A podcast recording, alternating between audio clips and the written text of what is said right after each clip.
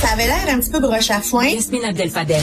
On peut pas être un chef à temps partiel. Moi, ce qui me dépasse, c'est que le dossier, là, il est pas nouveau depuis une semaine. Marc-André Leclerc.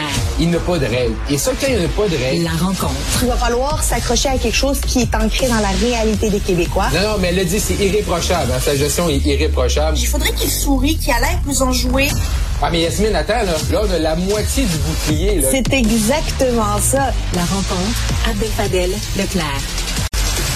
Oui, mais moi, je ne sais pas.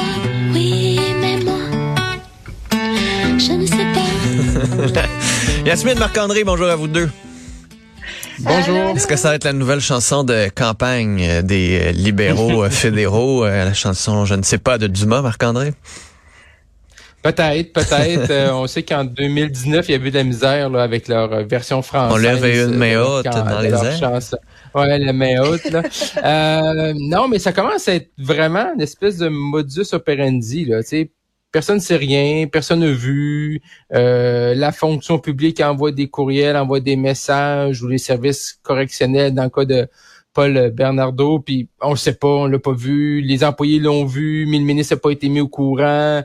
Euh, sur l'ingérence chinoise, Bill Blair dit ben moi le SCRS me l'a pas dit, mais là David Vigneault du SCRS dit ben on, l'a envoyé au ministère, puis on a dit également assurez-vous de d'informer le ministre là.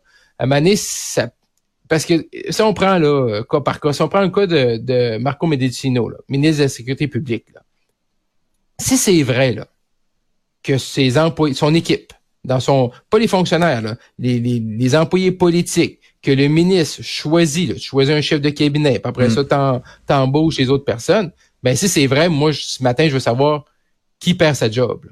qui perd son emploi. là. J'aime pas ça qu'on mette tout ça sur le dos des employés politiques, mais si c'est vrai là que ton entourage t'a tenu dans le noir sur ce dossier-là, puis tu l'as appris, puis t'es sorti disant que t'étais enragé, mais finalement que ton équipe le savait, ben qui est parti? Qui part? Là? Qui Mm. fait ses boîtes ce matin là, au bureau du ministre de la Sécurité publique? Ben, ça arrivera pas. Ça arrivera pas. Puis c'est ça qui est plate présentement parce qu'il n'y a plus de responsabilité ministérielle, il n'y a plus de responsabilité de personne, il n'y a plus personne qui est au courant. Il y a là à Ottawa personne qui lit ses courriels. Il n'y a pas personne qui lit ses mémos. Commande, là. Lisez-les, là. Je veux dire, là, donné, là. Puis ça, c'est pas vrai que ça arrive pas comme ça. Je trouve que c'est rendu une défaite trop facile présentement au sein du gouvernement libéral, puis ça va leur jouer des tours. là. Yasmine. Je, je suis surprise par cette, euh, cette euh, excuse qui nous sort euh, à, à tout vent parce que un cabinet ministériel, pour en avoir déjà travaillé dans un, euh, c'est une extension du ministre. Alors, ce qui se passe dans le cabinet ministériel, là, c'est de la responsabilité du ministre parce qu'il a la responsabilité, il a le loisir de nommer qui il veut, des personnes de confiance qui ont le jugement nécessaire de lui rapporter les informations les plus importantes et de le briefer là-dessus. Si il n'est pas Ici, ça se ne se fait pas. C'est non seulement de la responsabilité du conseiller, conseillère politique et du chef de cabinet, mais c'est également la responsabilité du ministre. C'est lui le responsable. Dès que l'information arrive au cabinet, là, peu importe qui la traite, c'est la responsabilité du ministre. Puis c'est important que ça demeure comme ça. Là. On peut pas commencer à coller des fautes sur des conseillers politiques, des chefs de cabinet, s'ils n'ont pas été bien formés, s'ils n'ont pas nécessairement le bon profil. Alors qu'ils nous sortent ces cette excuse-là à tout vent, moi je trouve que c'est hyper dangereux parce que n'importe quoi maintenant aujourd'hui, on va dire bah oui, c'est arrivé au cabinet, mais je l'ai pas vu. Ok, mais tu sers à quoi? Tu sers à quoi?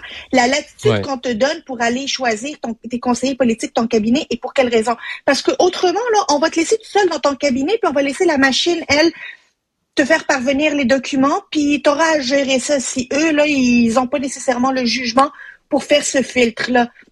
Moi, je trouve ça dommage que le gouvernement libéral, là, que les élus aujourd'hui commencent à mettre la faute sur les conseillers politiques parce Mhm. que euh, les conseillers politiques sont à l'image de leur patron. Si leur patron démontre qu'il a un souci du détail, ils auront le souci du, du détail.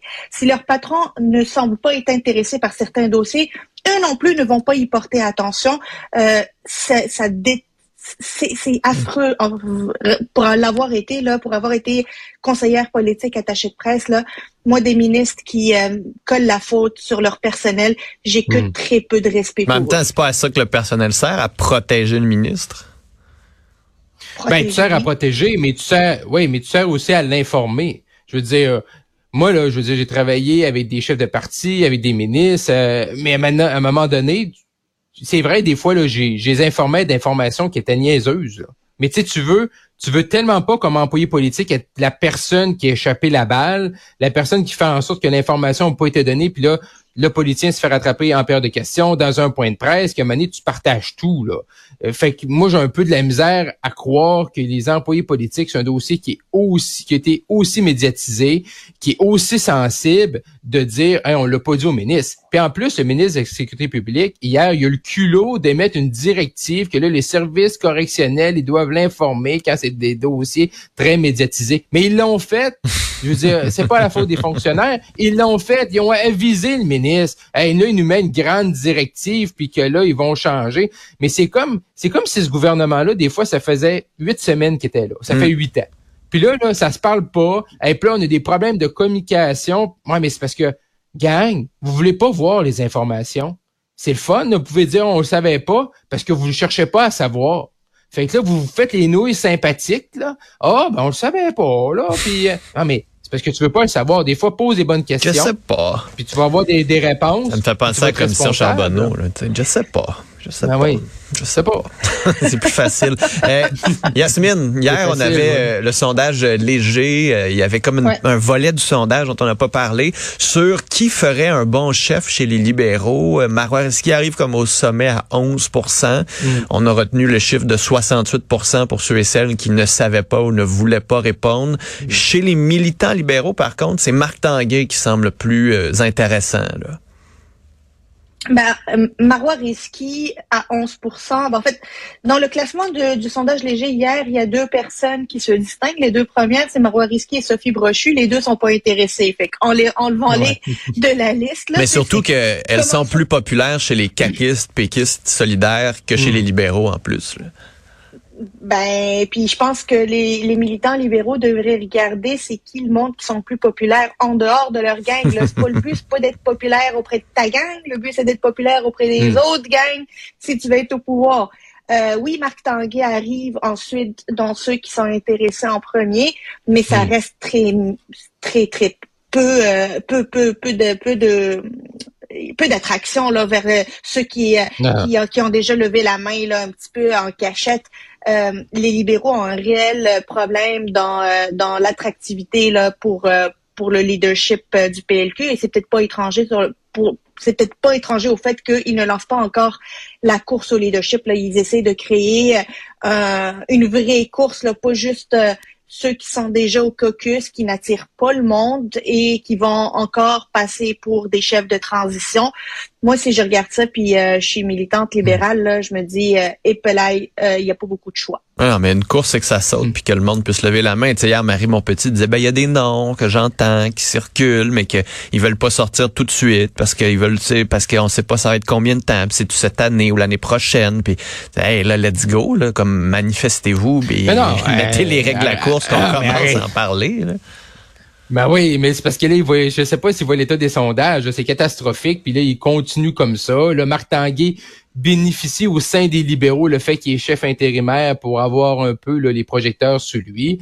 Mais sinon, déclenchez-la. Là, Ben. Ils ont perdu leur temps avec leur comité de relance. Puis là, oui, il faut mettre toute l'importance sur le comité de relance. Parfait, fais-en un, puis fais des consultations, consulte ton monde. J'ai pas de problème avec ça. Mais l'important, c'est ta course à chefferie. Ça veut pas dire d'annoncer les règles puis que ta, ta course d'école demain matin. Mais au moins, annonce-la, ça va faire de l'action, les gens vont se positionner, ça va forcer des réflexions. Euh, mais c'est sûr que présentement, dans les son- dans le sondage léger, c'est sûr qu'on voit pas de on voit pas de, de miracle. là. Pour un pour qui c'est inquiet, on parle un peu, c'est mon chef de régie, hein, parce que chez les libéraux, il est à 60% mais si tu regardes chez les, euh, les électeurs conservateurs d'Éric Duhem, il est à 7% Fait qu'il n'y a pas personne dans son parti qui voit mon chef de régie comme un chef, mais du côté du PCQ, il y en a quand même 7% Fait que peut-être peut-être M. Desrégis, peut-être il n'est pas dans le bon parti. Ouais, mais attends, moi j'ai trouvé une autre information super cool dans ce sondage-là là, que je voulais partager avec vous. 19% des électeurs péquistes sont contre la souveraineté. Oui, c'est vrai. Un électeur péquiste Mm. sur cinq est contre la Mm. souveraineté. Bon. Y a-tu Ça, des, y souverainistes au Parti libéral ou ça, y en a plus non plus? Il y en a 7%, Euh, 7% de souverainistes chez le Parti libéral du Québec. T'es au Québec, c'est. Au Au Québec, Québec, c'est- Euh, vote électronique euh, aux élections municipales. Euh, Il y a des villes qui commencent à s'y intéresser. là. c'est- euh, Quoi? non, mais en fait, là, il y a- y a, un- voter y a par un fax. projet, là.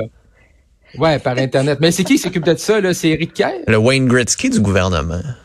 Mais là, le problème, c'est qu'on va savoir d'ici la prochaine élection municipale, en 2025, quelles seront les villes choisies. Hmm. Ben, moi, je me croise les doigts pour pas que ce soit ma ville. Parce que sérieusement, moi, j'ai vécu avec mon père en 2005 à Robertval. Il y avait à l'époque, en 2005, tout le monde faisait le vote électronique. Là, le vote sur place, puis c'était catastrophique d'avoir des résultats. Là. là, on parle de vote par Internet. On marche encore au fax dans les hôpitaux. On a vu avec euh, ça chire. Eh, sérieusement, là, je veux dire, on n'aura pas de résultats là, dans, dans, dans la même année. Là. Non, mais en même temps, on, en parle on tout de suite? on en parle tout de suite pour que les gens puissent ouvrir leur compte, pour qu'Éric Kerr ait deux ans pour régler les problèmes qui sont pas des problèmes, non. pour qu'on lui lance des éloges. Et après ça, on va être prêt. là. Euh, D'ici Hey, 2050, le Bill là. Gates québécois, là. le Bill Gates québécois qui va nous organiser Le Steve ça, Jobs. électronique. Le Steve Jobs.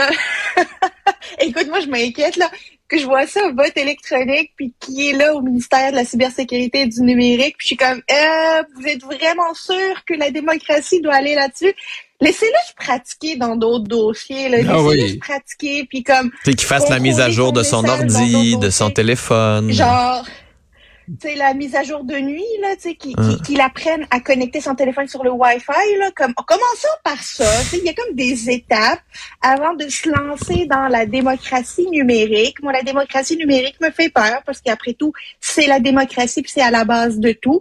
Euh, est-ce qu'on est rendu à devoir imaginer le vote électronique? Écoute, j'en suis absolument. J'espère que ça, ça va aider aussi les jeunes à embarquer encore plus dans le processus démocratique. Mais on n'a pas deux fois l'occasion de faire une première bonne impression.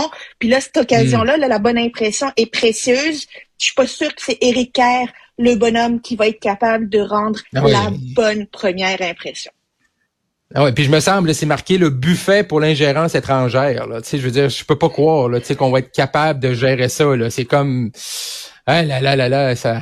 C'est- mais mais c'est- dossier, puis- C'est quand même fou qu'on soit inquiet de ces nouvelles technologies-là qui Ben oui. sont ultimement bonnes. Tu sais, si ça facilite le vote, puis Ouais. si ça admet plus de démocratie, Oh oui. parce que notre gouvernement est incapable de les gérer comme il faut.